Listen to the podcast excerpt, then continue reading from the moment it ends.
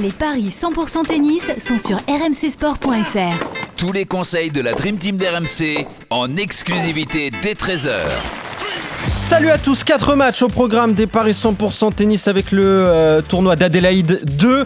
Euh, plusieurs confrontations, d'abord euh, dans le tableau masculin, Draper face à Kachanov et Roberto Bautista Agut contre Davidovic Fokina. Chez les femmes, Gviktova affronte Kazatkina. Et donc pour les qualifications à l'Open d'Australie, le dernier tour entre Olga Danilovic et la française Clara Burel. Et pour en parler, avec moi, notre expert en Paris sportif, Christophe Paillet. Salut Christophe Salut Johan, bonjour à tous. Avant de parler de ces rencontres, Christophe, toi, tu as parié hein, en, ce début de semaine sur quelques rencontres euh, tennistiques. Euh, est-ce que tu as été bon, tiens Tu as été bon ben Écoute, c'était un sans faute, mais un sans faute un peu tempéré. Ah, je m'explique. Euh, Schwartzmann, Brooksby, on avait tous les deux dit Brooksby avec Benoît, mais le pari est finalement remboursé puisque Brooksby a bénéficié de l'abandon de Schwartzmann. Hmm. Il y a eu un autre abandon, Gaston contre Muller. On avait dit Gaston, mais comme il a abandonné, Paris remboursé une deuxième fois. Euh, Quaco s'est bien imposé contre Bradley Clan, comme on l'avait dit avec Benoît, et la différence s'est faite sur l'Estienne Barrère. Il avait dit Barrère, j'avais dit l'Estienne, ça a été un match marathon, mais c'est Constant l'Estienne qui s'est imposé à la fin, ce qui me permet d'avoir un sans faute. Ouais, qui s'est imposé donc 1-6, 7-6, 7-5. la victoire du, Français qui avait affronté Novak Djokovic, hein. euh, le premier adversaire de Novak Djokovic pour son retour en Australie. Euh, il avait pris une petite leçon, une petite fessée, Constant Lestienne, mais, mais voilà, il est 65e mondial et là il vient de, de battre donc son compatriote euh, Barrère. une énorme baston. Ouais, voilà. Donc euh, pas mal ça pour euh, pour la confiance. Il est donc euh, qualifié pour les pour les quarts de finale. Il affrontera Laszlo Djere. Mais on va parler du tournoi d'Adélaïde. Ça c'était à Auckland. On va parler du tournoi d'Adélaïde, quart de finale et première confrontation entre enfin première confrontation. Le premier match que je vous propose c'est Jack Draper face à Karen Kachanov, le 40e mondial face au, 20e. Je me suis rattrapé sur sur la première confrontation parce que tu vas certainement en parler Christophe des cotes assez équilibrées, mais euh, voilà, deux joueurs qui sont joués euh, très récemment. Oui, à l'US Open en 2022, Kachanov s'impose et surtout à Adélaïde la semaine dernière. 6-4, 6-2 en faveur de Kachanov, euh, une victoire nette et sans bavure. Les cotes, c'est 1,80 pour Draper, le britannique, et 1,90 pour le russe.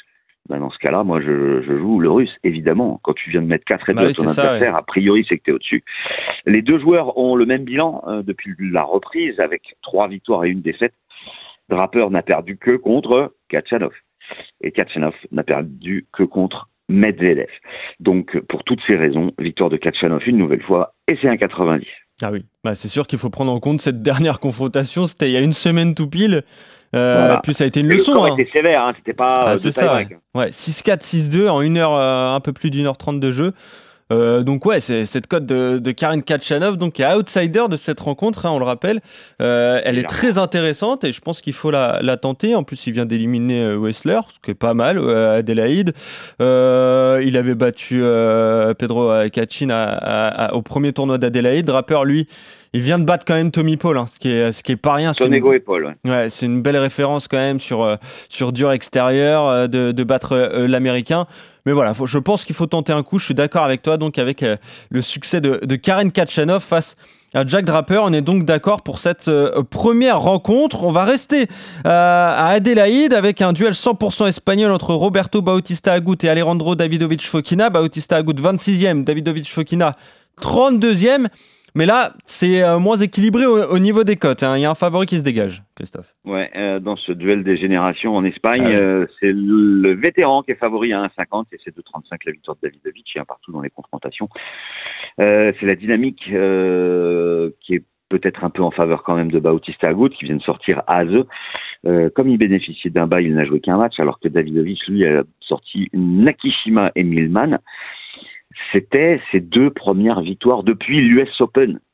C'est quand même incroyable. Il n'avait pas gagné un match euh, bah, depuis euh, début septembre, hein, ah Davidovic.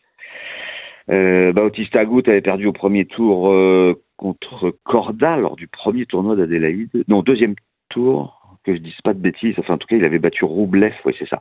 Deuxième tour. Donc, Bautista Agut, c'est cette victoire, cette défaite depuis l'US Open. Donc, c'est moyen, c'est moyen. Mais bon, et, je pense que sur ces deux Espagnols, celui qui est supérieur en surface rapide et surtout en ciment extérieur, c'est Bautista Agut.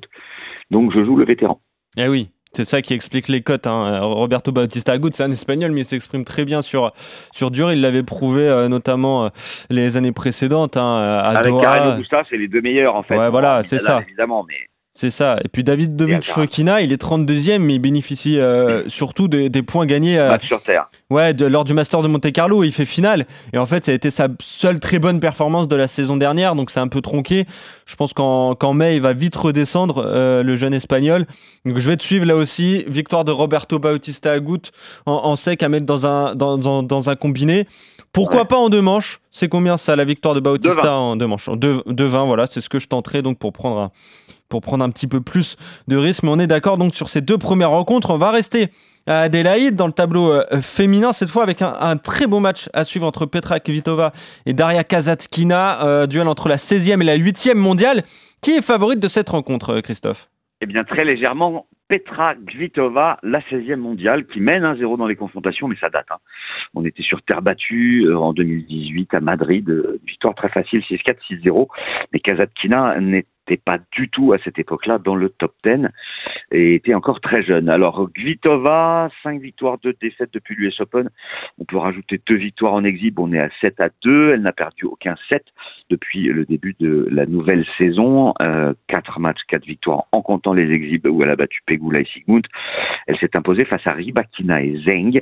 Euh, Zeng sur abandon, donc euh, elle n'a pas puisé euh, dans ses réserves, la tchèque, pour s'imposer. Kazatkina, de son côté, un parcours euh, indigne d'une euh, top 10 depuis l'US Open, puisqu'elle a plus de défaites que de victoires. C'est quand même rarissime pour une joueuse mm. qui est classée dans les dix premières.